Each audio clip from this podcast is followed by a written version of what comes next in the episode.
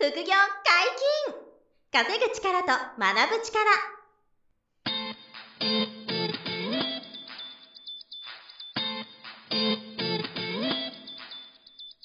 この番組は稼げるようになりたいを叶える副業アカデミーの提供でお送りいたします。副業アカデミーはあなたが副業で稼げる状態になることにコミットしたスクール。初級コースから上級コースまでさまざまなジャンルの副業ノウハウを学んでいただけます詳しくは副業アカデミーで検索くださいこんにちは、小林正弘です。山本博です。よろしくお願いします。はい、よろしくお願いします。本日も副業アカデミー受講生の内田さんに来ていただいております。よろしくお願いします。よろしくお願いします。内田です。はい、よろしくお願いします。えっ、と、前回、自己紹介していただいたんですけど、自己紹介がすごかったですね、本当にそう、。聞いていただきたいんですけど、すごくて。まあちょっと簡単にまとめますと、はい。えっ、と、会社員の、外資系の会社員さんで、実はまあすごい所得も高い方で、IT エンジニアをやられてると。IT エンジニアをやってらっしゃって、で、副業で不動産投資やってまして、はい。で、この後詳しく伺いたいんですけど、7棟42室すごいのアパートオーナーで、で、あの、フォトグラファーを副業で始めて、おられて、でこれが、えっ、と、個展を開くレベルで、はい。えっ、と、雑誌の写真、誰もが知る有名雑誌の、あの、カラーの写真の撮影の仕事を受けたりとか、はい。あ先日、あの、大手飲料メーカーさんのカタログのはい写真の撮影の仕事が来ちゃってとか、うんこれも結構いい単価ですよね、きっとね。そうですね。ね。うんだから多分サラリーマンのあの人たちの週月収ぐらい、フォトグラファーだけでも稼いじゃうぐらいは、内田さん当たり前になってきちゃってるねはいはいはい。レベルで、あの、最近は株式投資の勉強も、はいあのしてくださってて、で全部あの、うん副業アカデミーで今言ったそのノウハウを学んでくれて、はいはいはい今みたいなこう結果を出してるっていうのが、うんまあ内田さんだということをぜひ前回のやつを聞いていただきたい聞いですね。ていただきたいです。で、今回はその不動産のお話をそうですね。はい。詳しくしていただきたいんですが。はい。あの、じゃあ、不動産投資は、あの、前回の音声で、ロバート清崎さんの、はい。有馬父さん、貧乏父さん読まれたと。はい。で僕も全く同じなんですけど、それで不動産始めたんですけど、はい。やっぱり不動産投資選んだ理由っていうのは、あの、本業以外に、その、入ってくる家賃収入の、その、なんていうんですか、手離れの良さとか、その辺から選んだのか、なんか理由ってどうだったんですか？そうですね。おっしゃる通りで、うん。あのー僕が直接、こう、張り付かなくても、うん。あの、入居者さんがいらっしゃれば、えーその、返済するうん。ものから私の利益まで全部を払ってくれるというか。これですよね、うん。入居者さんからいただく家賃で、はい。自分の金融機関に対する借金も返して、はい。諸経費とか、はい。税金も払っても、毎月プラスが出るね、はい。この状態が作れるっていうのが、は不動産投資の家賃収入のね、最大の魅力ですもんね。そうはいはいはい。これを作ろうって思ったとうんいうのがあり,、ありますよね。はい。あじゃあ、あの、うちで学んでくれて、あの、物件購入まで、でも本当に3ヶ月から半年ぐらいで、あの、最初の一手を買い始めてたぐらいですもんね。確かはい。そうですね。ですもんね。はいその、最初、その、当然、大きな買い物じゃないですか。はいその怖さとか、あの銀行の融資の恐怖とか、はいそのあたりどうだったんですか？そうですね。これがあまり恐怖と感じてなかったというか。あなるほど。ええ意外ですね。はいあ、最初からそんなに怖いとは思ってなかったですか？そうですね。えええ、でもど、どんな感じだったんですか？あの、その、楽しそうとか、ワクワクするみたいな感じだったんですか？その、自分も賃貸で家を借りてた経験って当然ありましたけうんど、その時に不動産会社とちょっとやり取りする際に、はいはい。なんかこう、申し込んでもらいたいわけじゃないですか、僕に。うん。なので、はいはい結構あの手この手で、うん。なんかこう、営業をかけてきたみたいなのはいはいはいはいがあったんですね。うん洗剤つけますとか、そうですね、そうですね。東京ドームのチケットつけますとか。はい、はい。ほんままさにそんなんで。はいはい。これを今度僕が逆にやることになるのかななんて思った時うんに、あの、結構楽しそうって思っちゃえう。なるほどですよね。楽しそうと思ったんですね、それね。はで何に食いついてくるか入居者さんわかりませんけど、はいはいはい住むよってなったらうん、当然家賃をうんこう払うわけなので、うんはい。そしたらもう終わりじゃんと思ってしまって。えー、え、それはね、入居者さんに入居入ってもらえば、入ってもらったらもう、はい。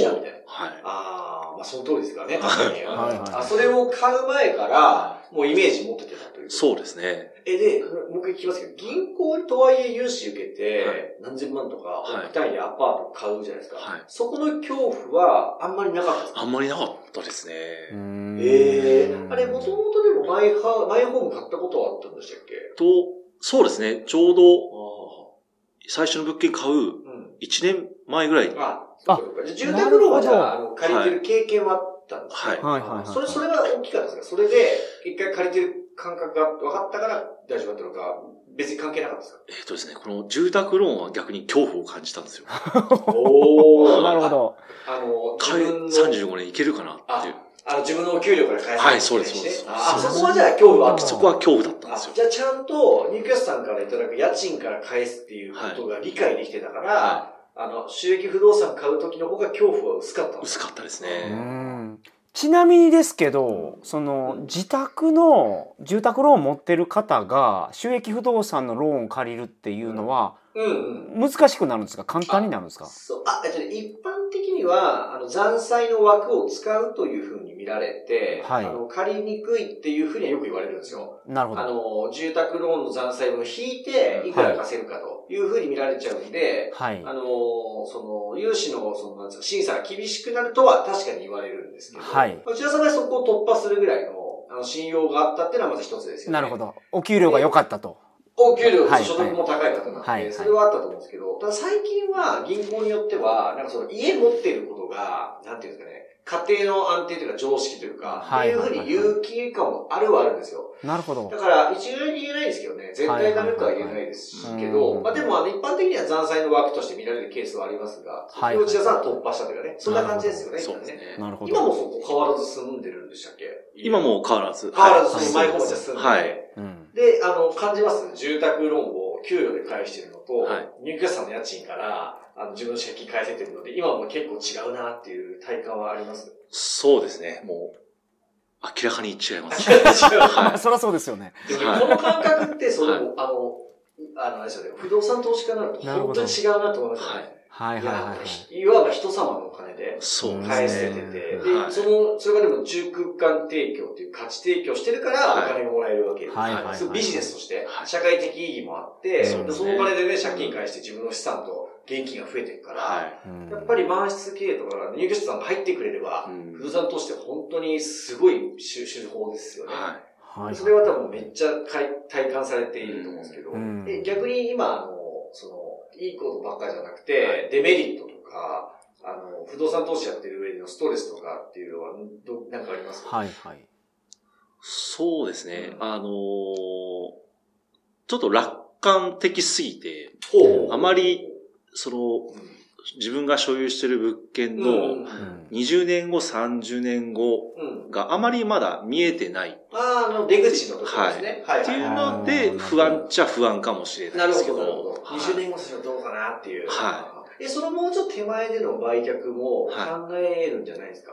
そうですどうですね。まだ、具体的になんかこうんう、売却っうんていうのがあんまりイメージがないですねした。こともないですはないですね。2017年とかから仕込んでるから、うんあの、今、利回りとしては、ちょっとその、物件価格上がってきてるから、あの、プラスで売れる場合も全然ありますけどね。はというか、トントンで同じ金額で売れても、今まで売ったと家賃、そうですね全部利益として確定されるから、それでも十分なんですけどね。まあはいそういう売却の検討もありかもですよね。そうですね今後ね、な、な、なと思ってますい。からね。はまあ、持ち続けても借金減る一方なんでい。、そうですね。まあ、究極ですけどね、20年後に、あの結構空室が、例えばうん3分の1とか空いちゃったってなっても、はい借金ほぼなくなってますからね。そうですね。うん、だから、借金なくなった不動産ほど強いものはなくて、はい。そこまで入居者さんが家賃で借金返してくれるんで、うん時間が経つほど楽になっちゃうから、うん出口が確かに老朽化したり売りにくい問題とのバランスですけど、まあ、はいはいはい。どんどん楽になっちゃうから、うん最後さら地にして立て直すかとか、はい。そういうことも別に将来あるんですけどね。んそうですねはい、そういう安堵、安心感をもちろん持ちつつ、はいただ売却とかもね、検討もありかもしれませんけど、はいタイミング見て。ちなみに今、その42室をやられてて、空室っていうのは、まあ、何割ぐらい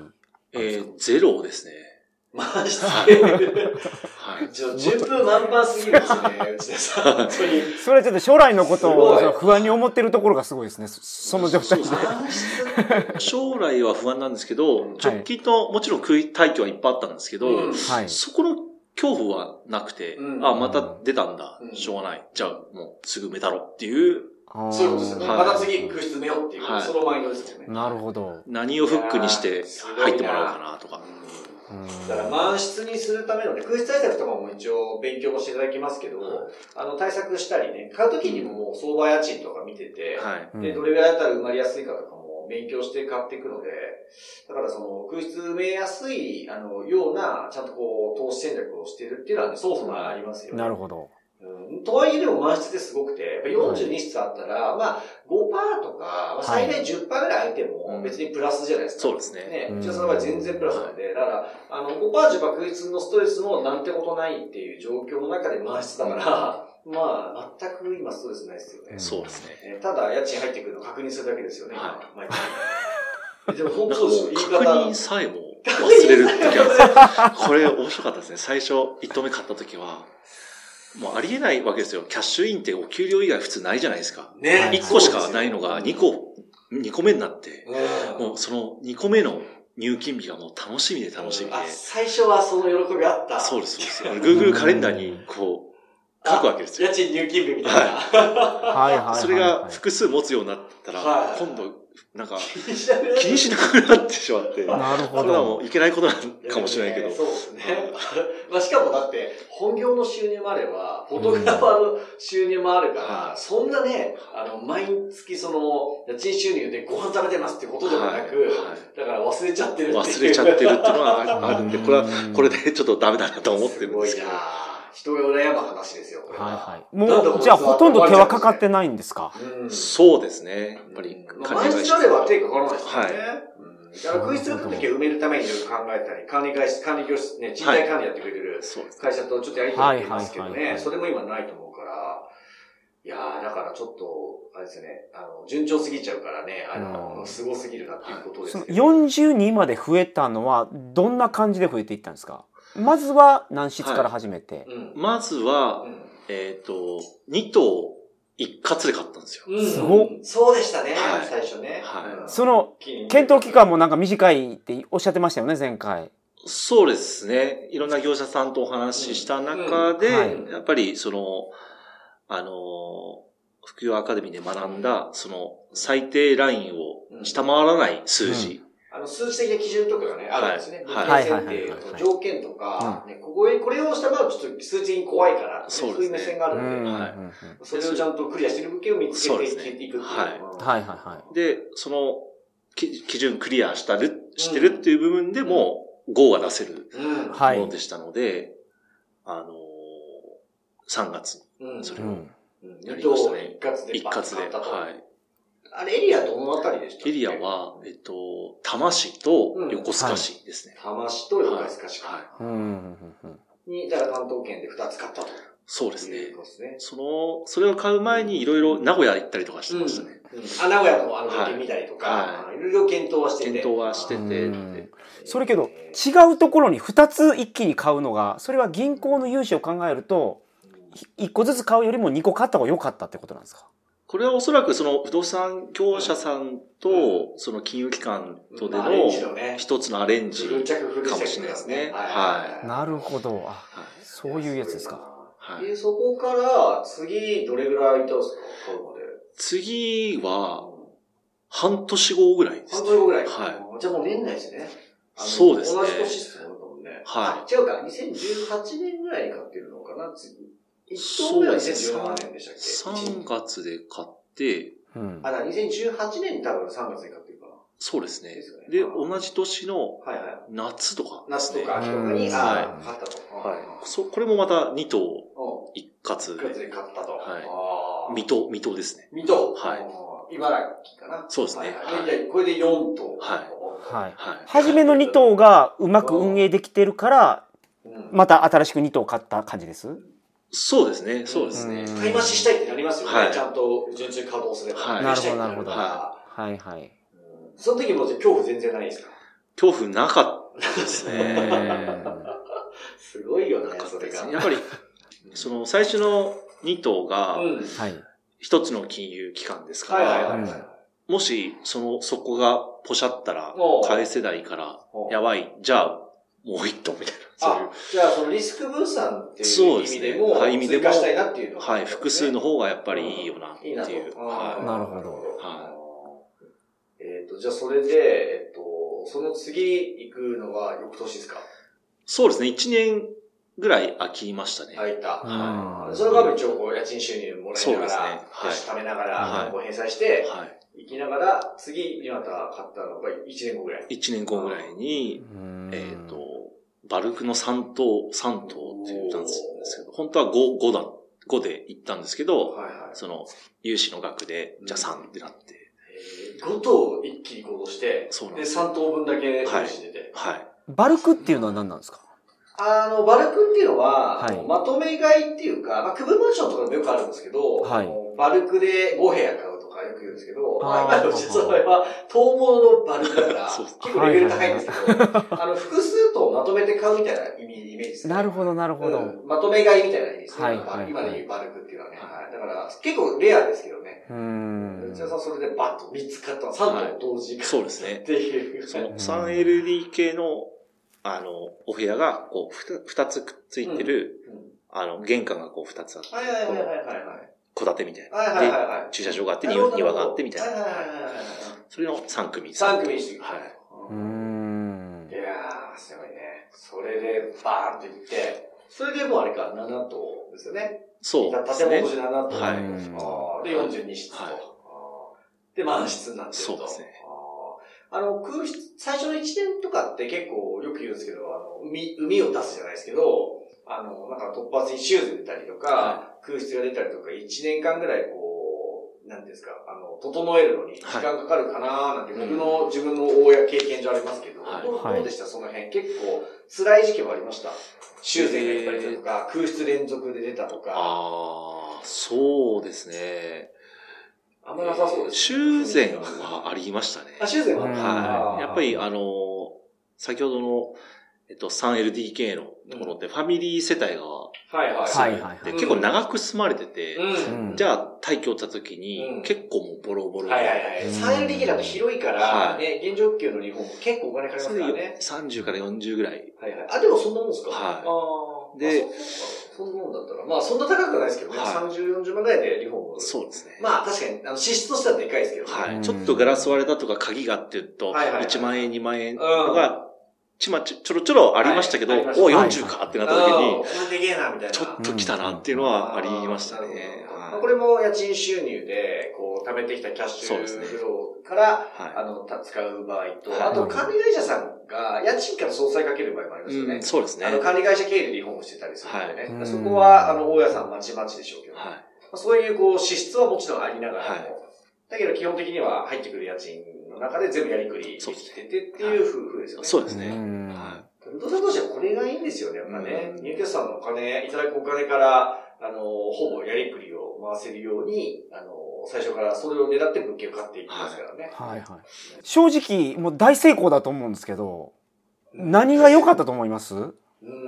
振り返って。そうね、勝因、勝因。はいそうですね。やっぱり短期決戦が良かったのかなと思うんですよね。うん。一番最初の年末に入ってはいはいはい。3月に買ったっていうう、ん。このたかだか4ヶ月の間に、うん。ガッと勉強して、ガッと、あの、不動産会社さんと、うん。もう複数面談して、ではい。失敗修正、失敗修正を、その4ヶ月でバーンとやったんで、なんか熱が落ちなかったというか。なるほど。うんはいはいはいはいはい。スタートダッシュのままもう走り切ることができたってことですね。そうですね。一番初めの、えっ、と、アパートを買った時からうまくいっているから、はい。うんそこからはもう、そんなに努力しなくても、初めの努力でやっていけたと。ね。はい。うんなんとなくその、1投目の勉強の仕方と、うん。2投目、3投目の勉強の仕方がうん。違うかっつったらうん。一緒じゃないですか。同じですよ。はい同じこれがまた、いいなって思いますね。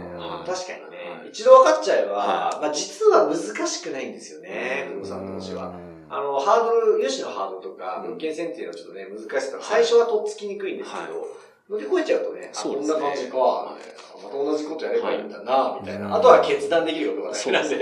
はい。内田さんの場合ちょっと決断がすごい 早い、早かったのが、ちょうどやっぱ勝因でもあると思う。うんそのすやっぱ最初日和るんで、もうちょっと。あの、皆さん一般的に。はいはいはいそうですねだから決断がやっぱり揺らいだり、買わない理由を見つけて、物件もエスケープ、エスケープみたいな風が多いのが、ズバババババっていったから、はやっぱ短期決着みたいなおっしゃってましたけど、そういう、それにつけ繋がってるわけですよね。うん決断、即断、即決、即行みたいなのができてるから。うんだからそれで多分スムーズにいってるんでしょうね。そうですね。その物件とかいろいろ見てらっしゃると思うんですけど、今見ても一番初めに買ったやつっていうのはすごくいい物件でした？それとももっといい物件は出てきました？えーうん。満点じゃないはい。と思うんですよ。これは満点じゃないですね、あやっぱり今思うと。はいやっぱりその、なんて言うんでしょう。えっと、初心者ですから、うん。はい。最初ね、はい。やっぱり少し、し、こう、高値つかみうん。あったかな、みたいなのはちょっとああ、な思いますね。るほど。はいや、これは絶対あるんですよ。い。は最初は、あの、まあ、株とかもそうですけど、えはいあの、エントリーが下手くそみたいなのよくあるんですけど、不動産も、まあ、ちょっと言うと、100点満点で買える物件って、まあ、うん僕今もないですけどね。全然ないですよ。必ずなんか妥協したり、なるほど。あの、そのまあ値段が高いのか、うん立地がちょっとなとか、うんいろいろちょっとわけ狭いかなとい。か、はい。必ず何ありですからね。うんはいだから一番やばいのは100点求めすぎて買わない人ですよね。そうこれが。一番結果出ない人なんで、はいそううちはそこがもう80点とかでもやるみたいなね。そうですね。ある程度の基準をクリアしてれば、そうですよね決めてたから、その基準を副業アカデミーが教えてくれて、あそうそうですそうですそれをちゃんとそこに乗っ取ったやつだったんで、100点じゃないけど、はい。もう勇気で、勇気でいったと。そうそう。そうですね。それがそう乗り越えられたのがすごいところですね。はいはいはい多分、高かったはずなんですよ、うん今思うと。うん。はい高いので、融資額も多くなるじゃないですか。うん。だうんから、こんな返済するんだなと思いながらも、うん手残り2%以上っていうルールがはいはいありましたから、はいそこさえうん担保してれば、はい絶対 GO できるっていうのはうんありましたね。はいいや、今や、無理ですよ。その、その水準も今、超大変なぐらいですからね。だからあの時買って、買われてよかったと思うんですけど、そうですね。すごい大変ですよ、今。本当物件金が上がってきてるから。うんあの、自己資金多めに入れ入れれば、は結構その辺が、あの、あの時決断してるから、今多分すごいわかると思いますよ。あの、今の物件検討したらかなり、おーってそんななんだですみたいなね。りますからね。はいだから本当にその時に決断できるかどうかめちゃめちゃ大事でうん、あとは時間が味方になるんで、そうですね。このだって、あの、4、5年ですか？多分大家さん始めて、はい4年か5年で、あの、元本の編成進んじゃってるんで、はい。で今始める人と、あの、その、4、5年前始めた人でもやっぱりそれが違うんですよね、うん時間が。はい。だから、気づいた時が自分の人生の最短と考えるならば、うんやっぱ今からやる人もやっぱりなるはやでちゃんと、あの、基準をクリアする物件であれば、高いとか安いとかを一回置いといて、負けない投資ができるので踏み込むみたいな。そのマインドが不動産に投資においてもすごい重要なんですよね。うんだから、いつも100点で買えないので、正直。うん100点満点は難しいって思っておいた方がいいかなとすら思うぐらい、ですね。そう、その時決断するのはマジ大事なんですよね。うん、なるほど。本当に、そう、石田さんもね、やっぱりそう、ああ、ちょっと割高だったかなとか、はい。ね、いろいろ、あの、完璧じゃなかったなと思うこともあると思うんですけど、うんでもだからこそ今があるっていうふうにも言えるのはありますよね。そうですね。普通は日和りますよね。普通日和って、はいあの、ちょっとこれ80点だから買わないでおこうっていう方が楽ですから。うんそうそう。うんそそれの方が決断しないで進みますよね。そう。だから、あの、まあ、安きに流れるっていうそうですね。風になっちゃうんで、うんあの、大家にはなれないんですよね、はい。その判断をしたら。でもうん。そうしないから今、年間800万の手のこれが、家賃収入、家賃収入で年間800万キャッシュが増えるってやばいっすこれはもう2015年からのフリーでコンサルされてた時から刷り込まれて、あ、でも刷り込まれてずっと言ってそうそう。刷り込まれて、だいぶ皮が厚くなって、大丈夫、大丈夫っていう。なるほど。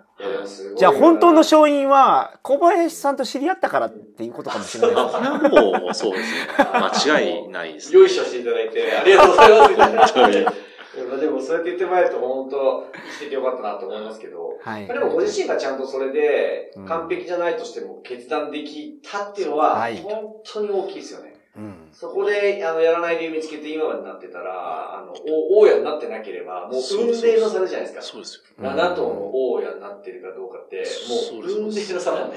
これでも、あの、マサさんと2015年に会って、はいはいはい。それでも最初の一歩踏み出したのに2年かかってますから2ね。年かかってますよね。はい確かに。はいなるほどなるほどそうかそうか学校入ってからは数ヶ月ですけだけど、そうですね。いろいろ個別面談とかしていただいたりとかしても、やっぱりどこかで怖いとかちょ、っと見送りますね。はいありましたね。って、で、でもメルマガだけは、あの、解除してなかったんですよ。そ したら学校やるってよみたいなことがあって、おーっと思って。